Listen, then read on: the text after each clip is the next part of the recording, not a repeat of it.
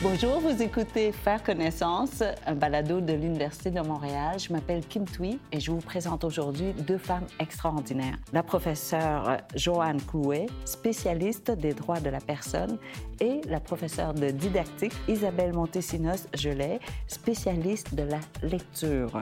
Donc, faisons connaissance avec deux défendresses de droits fondamentaux.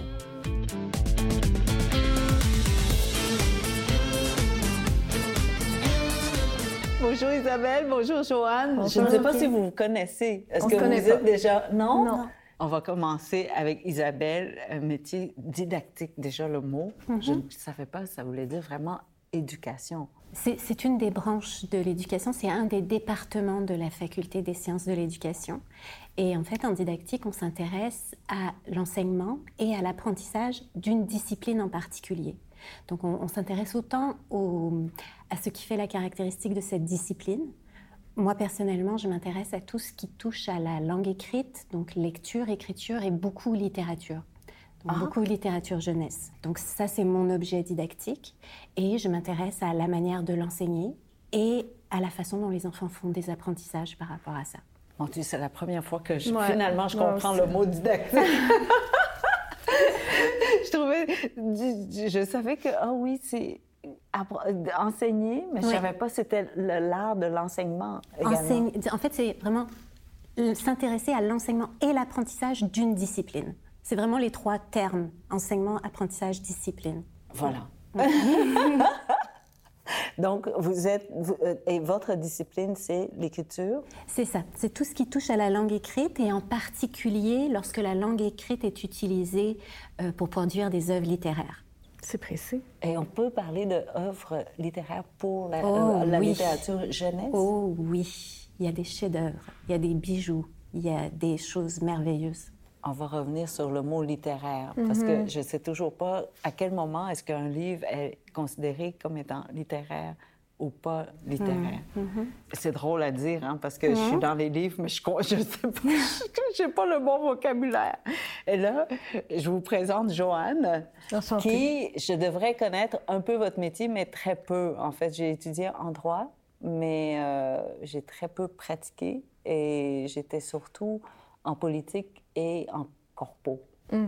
Donc, très loin du mm. droit notarial. Mm. Ben en fait, euh, on se rejoint là-dessus parce que moi non plus, j'ai pas tant pratiqué. Euh, j'ai fait mon bac en droit. J'ai été avocate aussi pendant dix ans avant de faire ma maîtrise en droit notarial. Euh, mais j'ai fait mon stage parce qu'on doit faire un stage avant le barreau ou après. Enfin, puis euh, j'ai fait mon stage dans un grand cabinet ici à Montréal. J'étais lancée sur la classique, là, euh, stage grand cabinet, euh, ce qui a confirmé que la pratique privée, c'était pas fait pour moi. Donc là, j'ai fait mes études supérieures. Ensuite, là, j'ai parti, je suis partie avec la maîtrise à McGill. Et la maîtrise était en droit notarial non, déjà? Ben non, ben non. Droit notarial, c'est arrivé tard dans ma vie, en fait. OK. La maîtrise, c'était en droit de l'enfant sur les restes avec en Haïti. Donc, les restes avec, euh, c'est en créole haïtien. Si on traduit, c'est traduit mot pour mot, quasiment rester avec.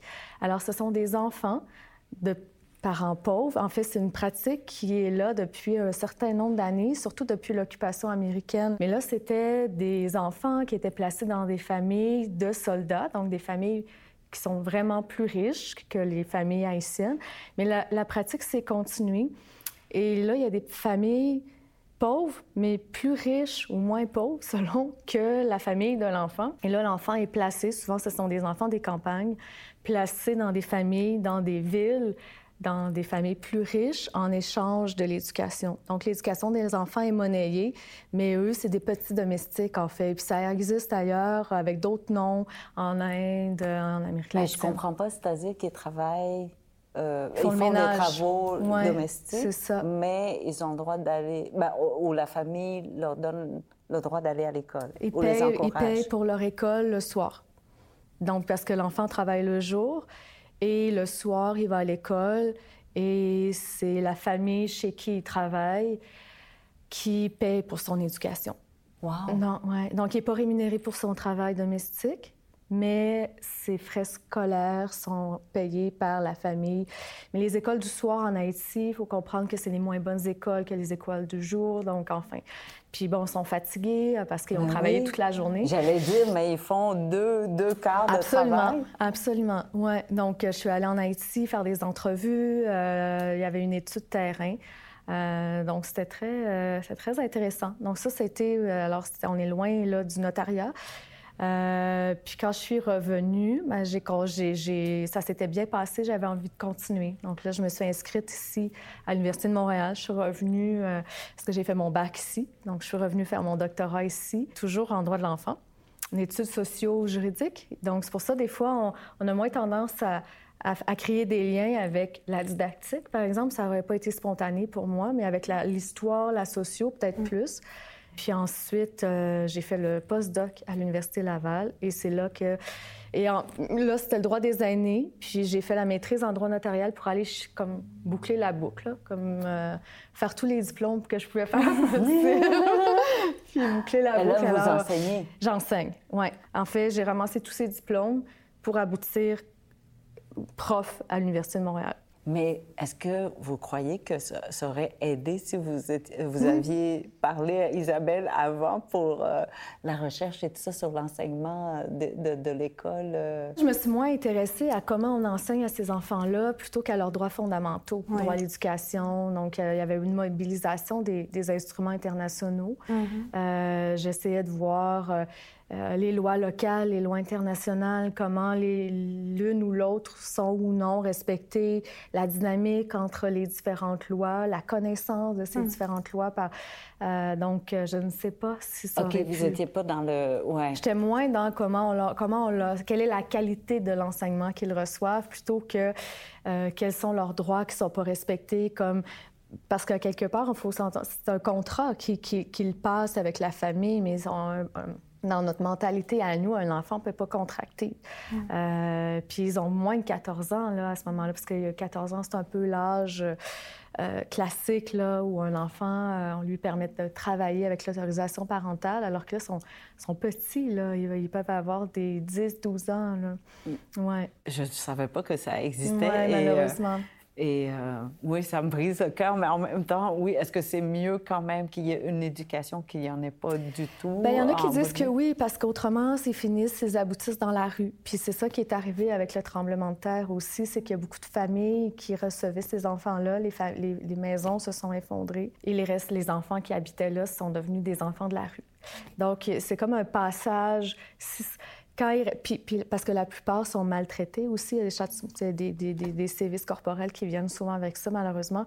Donc, ils s'enfuient. Beaucoup s'enfuient parce qu'ils travaillent beaucoup, sont maltraités. Euh, donc, ils deviennent des enfants de la rue. Oh. moi, j'ai plombé l'atmosphère. Là, la maman moi, je suis brisé complètement. Mais non, OK. Mais quand on peut apprendre, et, Isabelle, est-ce que tous les enfants, de peu importe la culture, vont apprendre de la même manière? En, fait, la méthode, elle n'existe pas. Il n'y a ah, pas une méthode. Et c'est pas ça qu'on recherche quand on, on s'intéresse à, l'éducation, à l'enseignement, etc. En fait, chaque objet, chaque objet d'enseignement est extrêmement complexe. La lecture, c'est très complexe. L'écriture, c'est très complexe. Il y a plusieurs composantes qui sont impliquées. Et il n'y a aucune méthode qui permet de soutenir le développement de tous les aspects en même temps.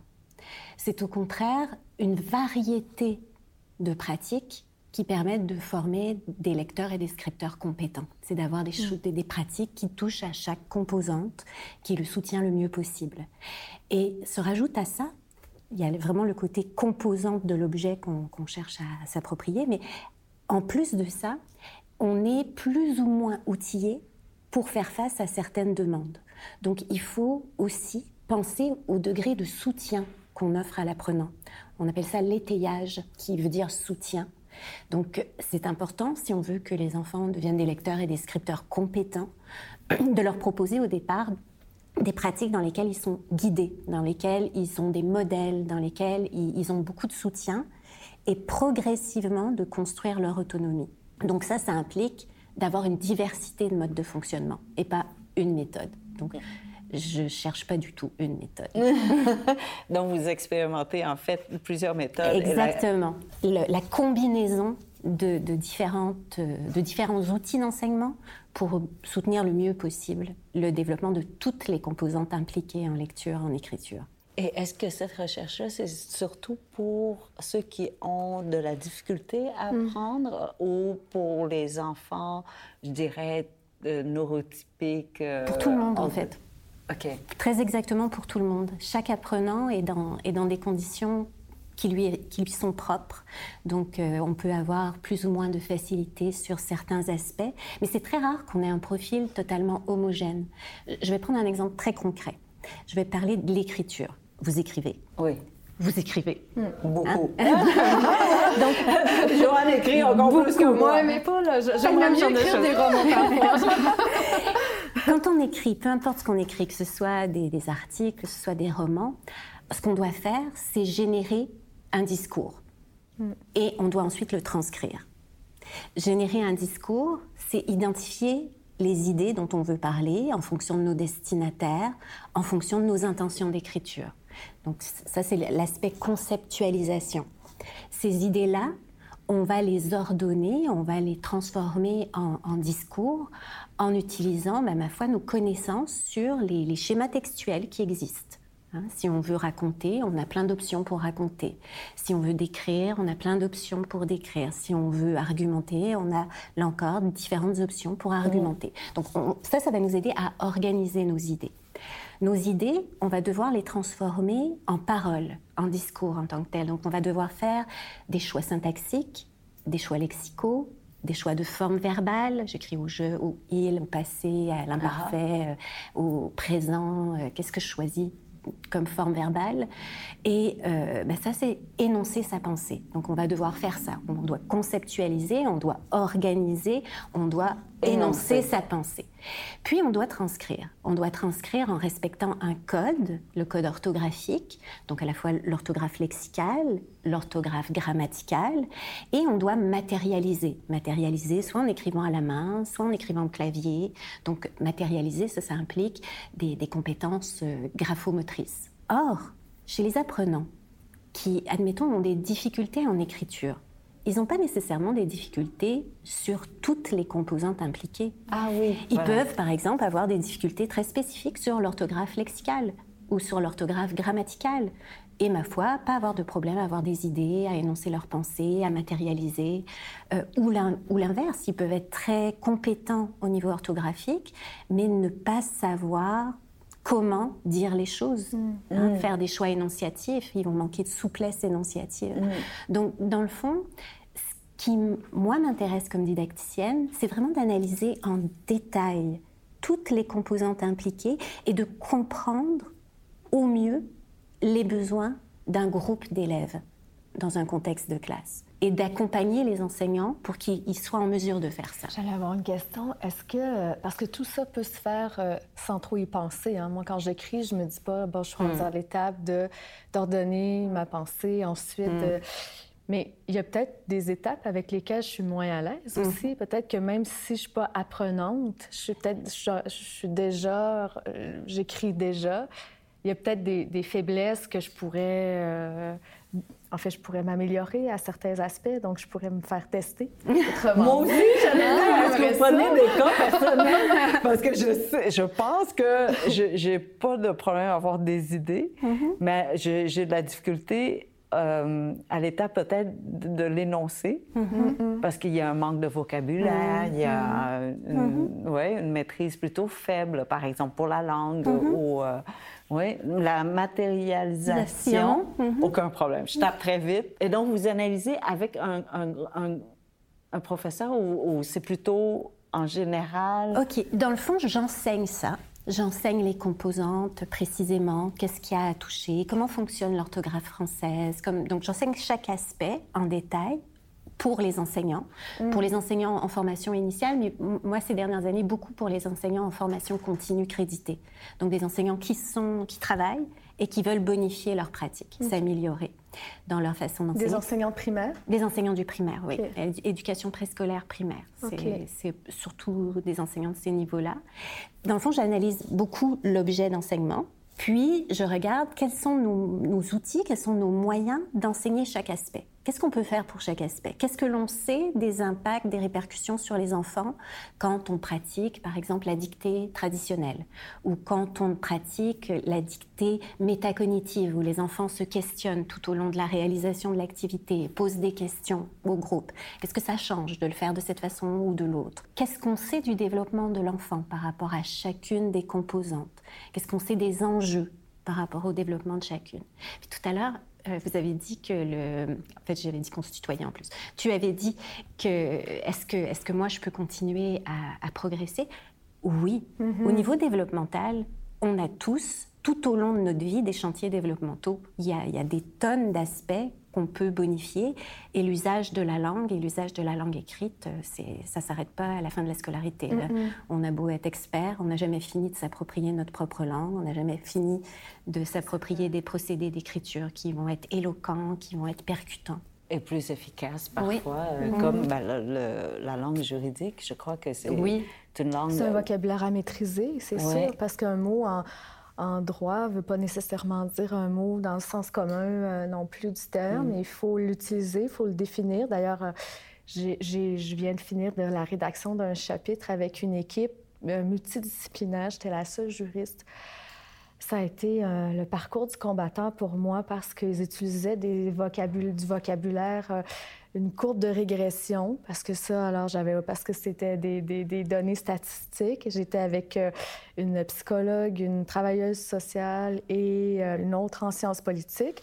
Elles ont des formations sur l'analyse, comment, comment analyser des, des statistiques, mais autant au niveau du qualitatif que du quantitatif. Et là, c'était du quantitatif. On sait qu'en droit, on n'a pas cette formation-là. Alors là, il y avait tout un vocabulaire pour moi à intégrer. Puis moi, quand je leur parlais d'homologation, d'un juge, d'une décision, par exemple, c'était elle qui était. Alors, il y avait vraiment une, euh, un défi de vocabulaire entre nous. Là, c'était. Euh, Mais même la concision, je pense, dans la langue juridique, toujours, il n'y a, rien qui est superflu. Chaque mot mm, mm, mm. a été pesé, réfléchi. Il y a très peu d'adverbes, en fait, euh, dans un contrat. Encore une fois, de façon tellement précise. Euh, et, j'aime toujours dire qu'un beau contrat bien écrit, c'est un roman. Mm-hmm. C'est, euh, on a le début, la fin, mais c'est, un roman de rupture, très mm-hmm. souvent en, euh, mm-hmm. commercial. C'est de, prévoir déjà où est-ce qu'on ne s'entend pas et comment est-ce qu'on va résoudre le conflit.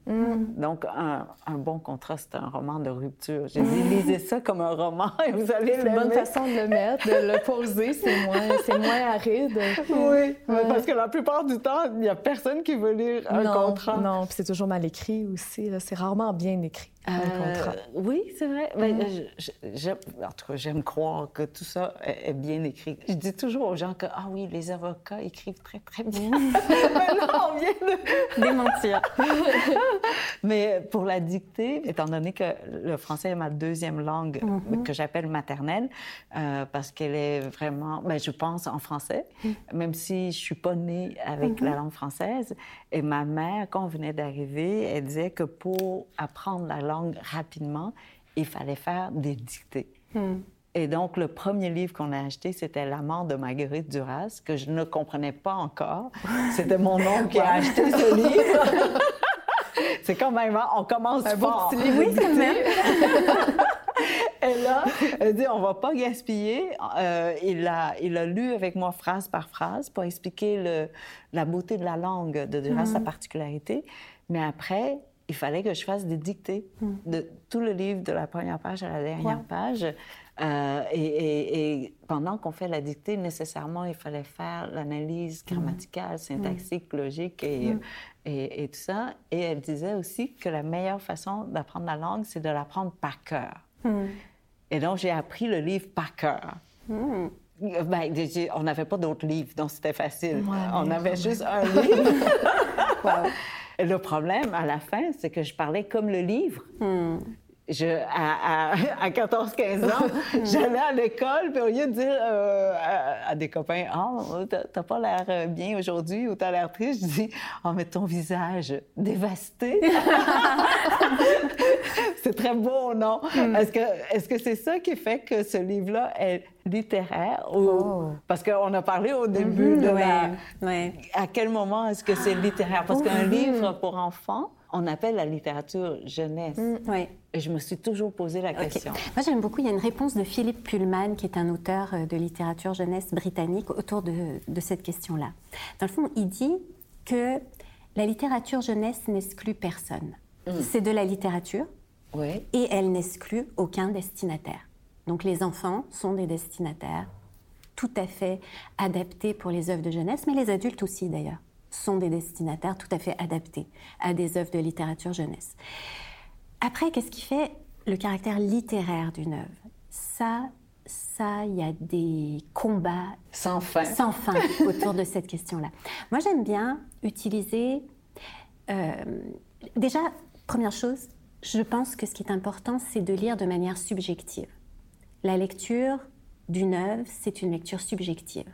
Donc, dans mon expérience de lecture subjective, certaines œuvres, pour moi, vont être des œuvres littéraires, parce que c'est comme ça que je vais les prendre, mm. mais pour quelqu'un d'autre, ça ne sera pas le cas. Mm. Hein, donc ça, ça me paraît assez important. C'est un peu comme moi qui crois qu'un contrat est un roman de rupture. C'est ça, c'est une lecture subjective du contrat. Exactement. c'est en plein ça. Euh, puis l'autre chose, c'est que souvent on a avantage à utiliser des critères pour appuyer notre jugement appréciatif d'un texte et lui, lui attribuer par exemple des qualités littéraires. Moi, j'adore utiliser, j'utilise toujours les mêmes critères pour les narrations, pour tout ce qui est narratif, parce que je les trouve très utiles. Très utiles pour parler des livres, très utiles pour parler du cinéma, par exemple. Donc, j'ai toujours regardé dans une œuvre euh, quel est le système de personnages? Quelle est l'intrigue? Quelles sont les situations au cœur de l'intrigue? De quoi ça parle? Qu'est-ce qui leur arrive à ces personnages-là? Quel est le cadre de ce récit-là? Quelles sont les tonalités émotionnelles qui sont mises en scène? Qu'est-ce que l'auteur veut que je vive comme émotion en le lisant?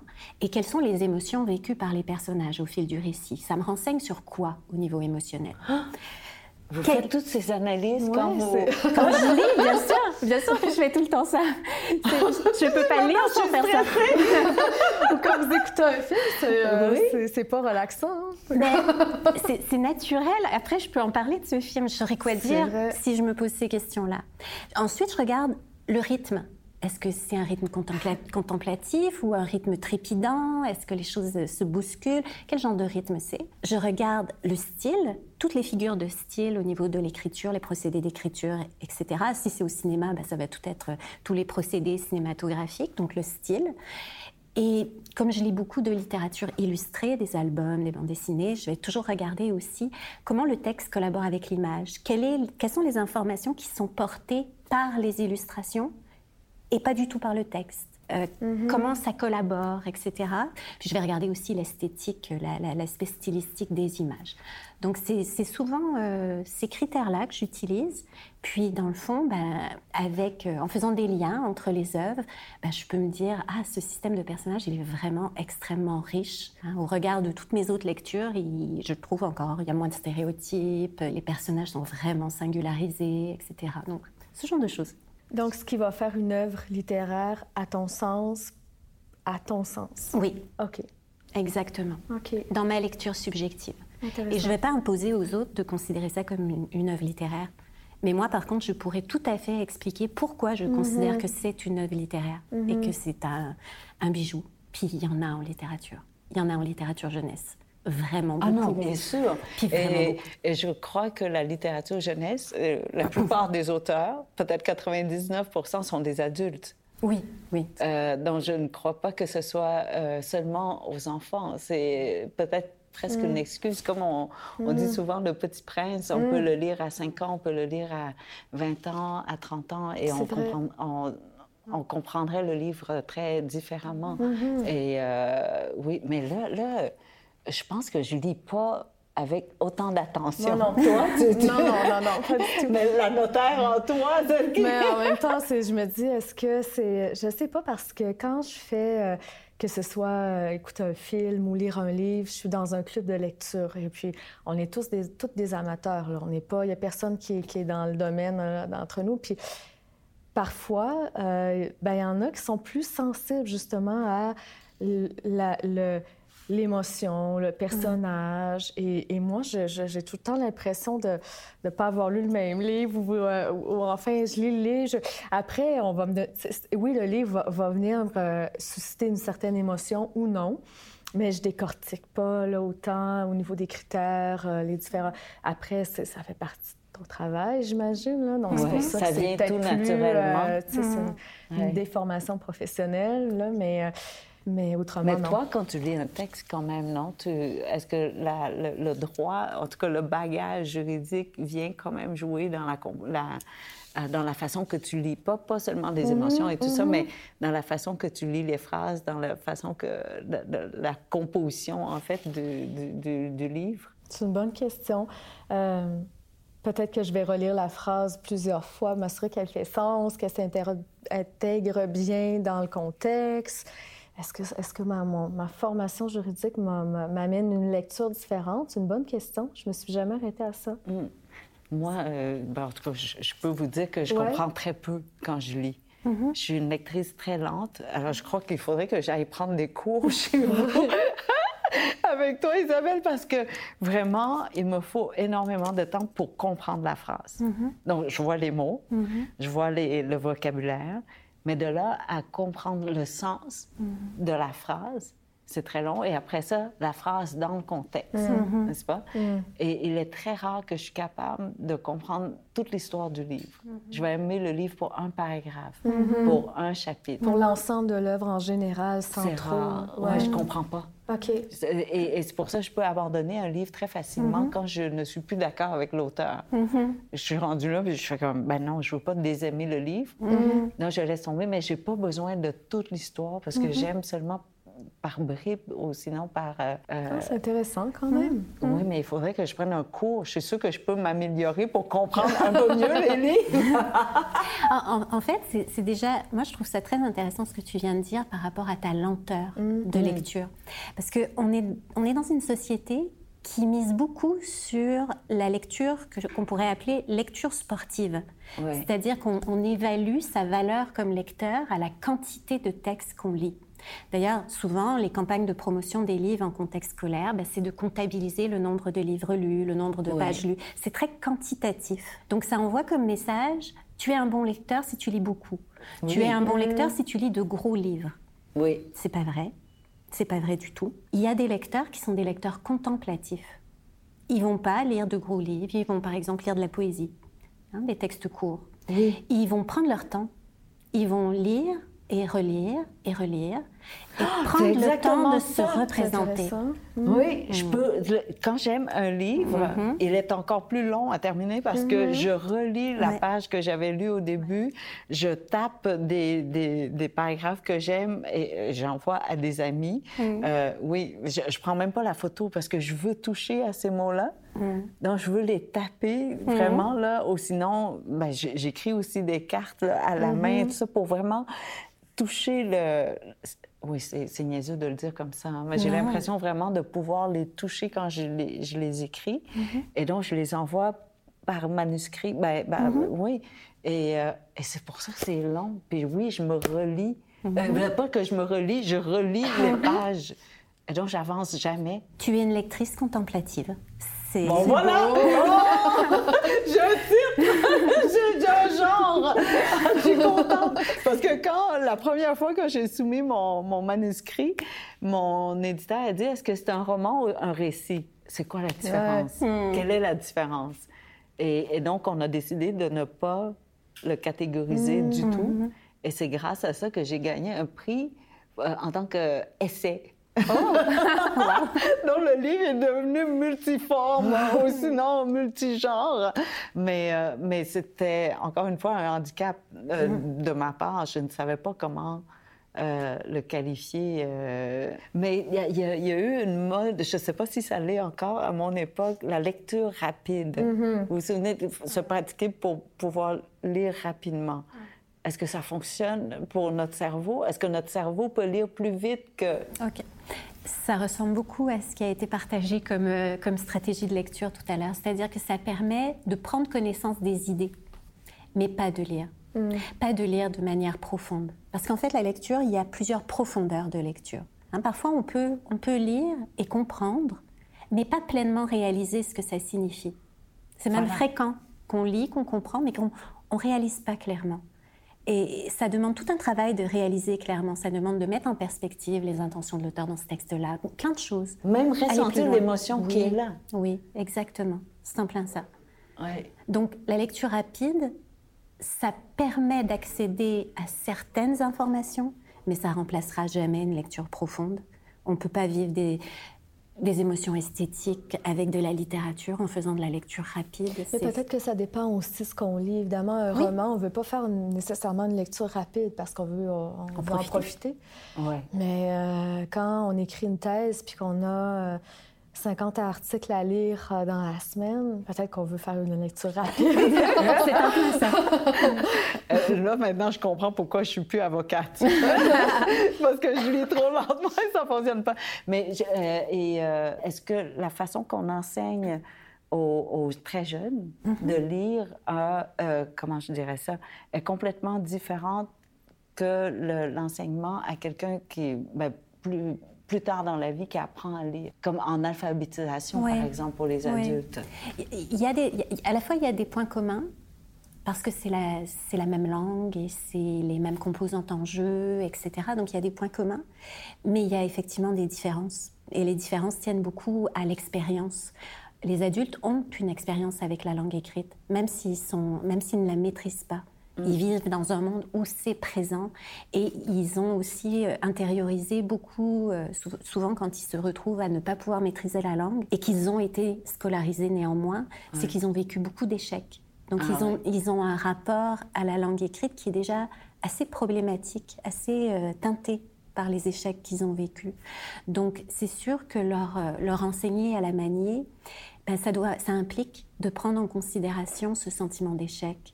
Ça implique de, prendre en considération le fait qu'ils ne sont pas neutres vis-à-vis mm. de cet objet-là. Alors que les petits sont généralement ont beaucoup d'appétence à apprendre à lire. Pour eux, c'est associé avec l'idée de devenir grand. Donc, ah. à ce moment-là, au début de mm. l'apprentissage, quand ils apprennent euh, de manière classique euh, vers 6 ans, ils sont pleins d'appétit il n'y a pas du tout ce problème de relation à, la langue de façon majoritaire. La motivation, elle a tendance à décliner au fil de la scolarité. Mhm. Hein, c'est quelque chose qui, a été beaucoup décrit. On peut comprendre pourquoi ben, Beaucoup l'échec. Hein, le, sentiment, le, sentiment de pas être capable de répondre efficacement aux demandes qui nous sont adressées, ça a tendance à inciter les enfants à désinvestir. Personne aime, se, personne aime se sentir pas compétent là. Donc si on, on, accumule les échecs par rapport à quelque chose, et la langue écrite, bah, c'est dur à maîtriser, hein. mm. c'est pas facile, ça demande énormément d'énergie. Donc vivre des échecs, c'est pas si rare que ça. Donc après, bah, ça entraîne du désinvestissement, puis euh, le sentiment, une image dévalorisée de soi, je ne suis pas un bon lecteur, je ne suis pas un bon scripteur. J'essaie de me rappeler le mot appétence. Oui, moi non plus, c'était pas dans mon vocabulaire. Et je vais l'utiliser tellement. Après, appétence veut dire, c'est ça, avoir l'appétit de, avoir, envie de. Ouais. Et, donc, vous travaillez sur une, façon de garder les enfants intéressés et qui, qui rencontrent peu d'échecs ou... Exactement. Ou comment gérer les échecs, en Exactement. Je, je, travaille beaucoup, et c'est pour ça que je travaille avec la littérature jeunesse. C'est que dans une classe, quand on travaille la lecture et l'écriture en relation avec des œuvres littéraires, ce que ça vient produire chez les enfants, c'est qu'ils se découvrent comme lecteurs et ils se découvrent comme scripteurs. Ils ont des modèles pour apprendre eux aussi à produire des effets, à produire des effets humoristiques s'ils veulent faire rire les autres, et des effets dont ils sont fiers après. Créer une communauté de lecteurs et de scripteurs dans une classe, c'est souvent un excellent moyen d'alimenter le goût de lire et d'écrire et d'éviter que des sentiments d'échec ou euh, viennent ternir la relation à la langue écrite et l'apprentissage. Et donc, d'un côté, j'entends tout le souci, hein, tout l'effort qu'on met pour protéger, ben, non pas pour protéger, mais encourager les enfants à, lire, à écrire, à devenir des adultes outillés. Et de l'autre côté, c'est ça, vous travaillez en fait avec des enfants qui n'ont pas du tout accès à ce genre. Mais justement, c'est à ça que je pensais quand, quand je l'écoutais parler. Je me demandais si le. Et probablement que la réponse est oui, mais le statut euh, socio-économique, euh, parce que je travaille avec les enfants qui, qui sont vulnérables, euh, les enfants de la DPJ, là, genre, en fait, je travaille dans le sens que je l'enseigne. Je travaille pas mm. directement avec ces enfants, mais mon, mon matériau, euh, si je peux m'exprimer ainsi, c'est ça. Parce que vous travaillez, en fait, sur une structure qui protégerait mieux les enfants, c'est ça? Ou qu'on essaie de mieux ben, protéger avec la loi, les euh, règlements? oui, et puis c'est des enfants qui, qui, qui, Souvent, on parle toujours de la roue qui tourne, là. On prend souvent l'exemple du contexte de la violence. Donc, un enfant, euh, un parent violenté va violenter son enfant, et puis bon, après, ça, ça, continue. Mais un, un, parent qui lit pas va pas faire la lecture à son enfant non plus. L'enfant va pas développer non plus l'intérêt ou le goût euh, pour, pour la lecture. C'est ça qui est triste aussi. Puis c'est pour ça qu'on fait souvent, je pense, euh, donner un livre neuf à un enfant, parce que c'est pas une des populations qui sont euh, exposées à la lecture. Hein. Souvent, euh, ils n'ont pas de livre neuf. C'est le fun d'avoir un livre neuf plutôt que d'avoir un livre usagé. Ça, je pense que ça peut aussi contribuer à, l'intérêt de la lecture. Mais je me demande si c'est le livre neuf ou plutôt un accompagnement une façon de faire des... C'est une bonne question. Peut-être un doux mélange. ouais. Mais est-ce que la structure législative ou sinon le cadre euh, elle peut, j'allais dire, par exemple, les enfants à Haïti. Est-ce qu'on peut, on réussit vraiment à, mieux les protéger ou à les protéger un peu euh, plus? Bien, si, je reprends mon, expérience avec les, restes avec, euh, ben, le constat n'était pas très lumineux, malheureusement, parce que euh, ce que je faisais, c'est une, une analyse euh, avec différents je dis pas palier parce qu'il ne faut pas hiérarchiser non plus les, les, normes, mais euh, il y avait la, norme locale que j'appelais, donc toutes les lois qui sont adoptées par l'État haïtien, la norme internationale, puis il y avait aussi ce que j'appelais... Euh, euh, donc la norme nationale, la norme internationale puis et la norme locale. Et là, ça, c'était toutes les j'ai le droit de, puis toutes les croyances dites populaires que souvent on peut confondre avec la coutume. Le constat que j'ai fait, c'est que les normes à la fois nationales qui interdisent, là, le, en fait, c'est interdit, ça, la ah pratique. oui, c'est interdit par, à la fois par les normes nationales haïtiennes et le droit international, évidemment. Parce que c'est le travail des enfants, c'est la maltraitance, etc. Mais la pratique est là. Et quand on parle à des gens, qui, soit qui ont un aveuglement volontaire, ou encore ils se disent, ben au moins ils vont à l'école. Il n'y avait pas, il y avait soit une méconnaissance aussi des lois euh, qui, qui, nationales et internationales. Fait que, bref, il y a toute une analyse par rapport à ça, mais ils ne sont pas tant protégés. Puis, ben, les lois sont là, mais on, sait très bien que c'est pas parce qu'une loi existe que, euh, que les choses vont changer du jour au lendemain puis que les enfants vont être mieux protégés. Ce qui protège davantage les enfants, c'est tous les organismes communautaires qui sont sur place, qui font du travail de terrain. Après, les lois nationales, les lois internationales. Il ne faut pas non plus oublier le contexte dans lequel évoluent les, Haïtiennes et les Haïtiens, souvent dans ces, des conditions difficiles. Alors, euh, ben, la littératie juridique n'est euh, pas, là. Euh, les, gens euh, essayer de survivre au jour, au quotidien. Alors, respecter la loi, commencer à comprendre euh, les droits de l'enfant, ça fait pas partie de leur, euh, de leur quotidien. Mais l'avocate en vous, est-ce que vous croyez que la loi devrait exister quand même? Absolument, bien sûr. Mais c'est pas suffisant, enfin. C'est pas suffisant. Est-ce que. J'ai peut-être répondu trop vite à la question. Est-ce que la loi nationale haïtienne, même ici au, Québec, il y a ben, des lois ça, j'allais vous dire, est-ce que la loi a un, plus grand impact ici dans notre société, ici là, euh, au Québec? Bien, je ne sais pas si c'est la loi en tant que telle ou les outils pour la faire respecter. Si on a une loi, puis il y a de la corruption, puis qu'il n'y a personne qui est là pour la faire respecter, puis qu'il n'y a pas de juriste, puis qu'il n'y a pas de juge pour rendre des jugements, alors euh, ça ne sert pas à grand-chose. Ce qu'il faut, c'est des normes, puis peu importe le le, qualificatif qu'on leur donne, mais que c'est des normes qui, parlent aux, gens. Alors, si c'est une norme internationale ou nationale, dans ce cas-là, c'était trop éloigné pour eux. Ce qui parle, ce qui parle aux Haïtiennes et aux Haïtiens, c'était vraiment la norme locale. Puis c'est ça, il faut changer cette mentalité. Dans le contexte québécois, ben on a des lois, puis c'est pas tout le monde, hein? On dit nul n'est censé ignorer la loi, là. C'est bien. Enfin, il y en a trop. Il y a pas la loi sur les abeilles, hein? c'est le classique. Je suis convaincue qu'on hein, on veut l'enseigner aussi. ben, personne, la loi sur les arbres, la loi, tu sais, il y en a. Alors, on... oui, on ignore la loi, tu sais, on la... mais au moins, il y a un système. Il y a un système qui est là pour la faire respecter, ce qui n'est pas le mm. cas partout, en fait. Mais euh, j'ai eu la chance de travailler au Vietnam pendant quelques années. Euh, et j'ai réalisé qu'il manque beaucoup de législation sur beaucoup de sujets. Mm-hmm, mm-hmm. Et je me disais que, ah oui, ben, ils sont venus ici pour travailler avec les législateurs canadiens et québécois et tout ça. Et euh, ils m'ont dit, oui, mais ça s'applique pas chez nous. Mm-hmm. Euh, donc, ça ne sert à rien d'imaginer de, la rédaction d'une loi sur, par exemple, les, agressions sexuelles. OK. Alors que pour nous, c'est une évidence d'avoir une loi sur euh, cette question-là. Et j'ai dit, mais qu'est-ce que... dit, on ne pourra pas appliquer. Comme vous dites, il n'y a pas d'outils pour mm. mettre la loi euh, mm. en marche. J'ai dit, oui, mais je crois qu'il faut quand même ces lois-là pour, pour annoncer à la société. Ouais. Mm. Dire, voici la limite. On ne mm-hmm. dépasse pas cette limite-là.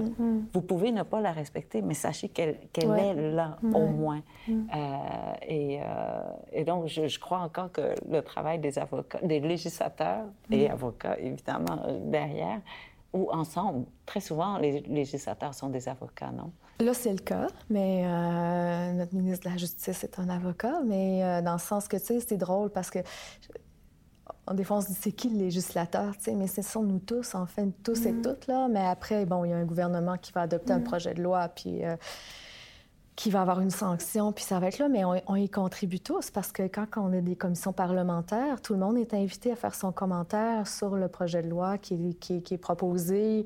Est-ce que ça fait du sens? Est-ce qu'on devrait pas? Alors, euh, je pense que finalement, on a tous, euh, comme citoyens et citoyennes, un fond de législateur en nous, tu sais. Puis après, c'est ça, symboliquement, là, c'est pas nous qui avons euh, qui allons mener un projet de loi à terme, mais on est, on est interpellé, puis on peut aller se prononcer en commission parlementaire sur, euh, sur des sujets. Oui, mais là, encore une fois, euh, je pense que c'est l'accès aussi. On ne pense pas, en tant que mm. citoyen, on a accès à, à, ces endroits-là. Bien, oui, euh, effectivement. À moins d'être avocat. effectivement. Mais euh, et là, c'est drôle. D'un côté, j'entends les enfants comme étant des êtres vulnérables qu'on a protégés. Et de l'autre, vous parlez de l'enfant comme étant cet être qui s'émerveille mm. devant l'inconnu. Et j'ai un fils qui est autiste et qui mhm. doit apprendre à lire très différemment, mhm.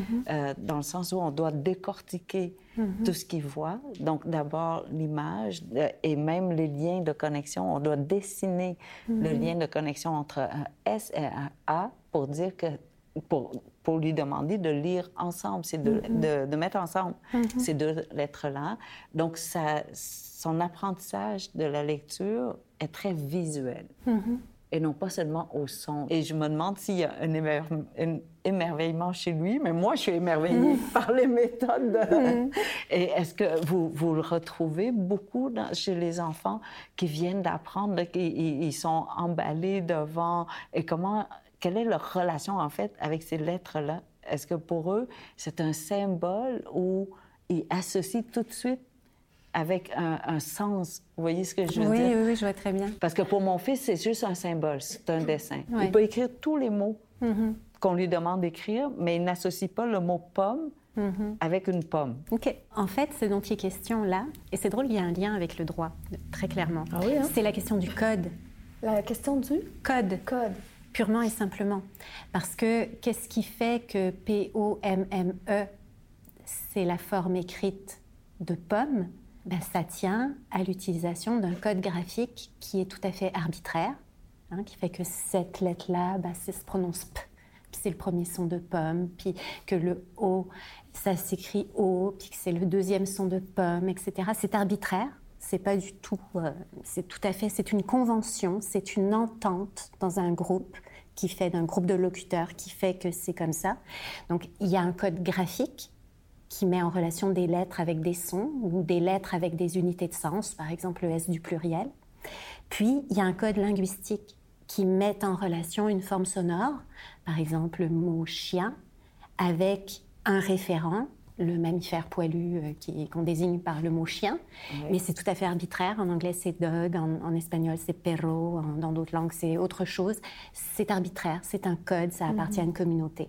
La découverte du code, de cet outil-là, c'est vrai que ça produit de l'émerveillement chez beaucoup d'apprentis lecteurs. Quand ah. ils se rendent compte qu'ils ont le pouvoir que leur octroie ce code, la connaissance de ce code-là et que tout d'un coup, ils peuvent pénétrer le sens de choses qu'ils ne comprenaient pas avant parce qu'ils n'avaient pas ce code-là.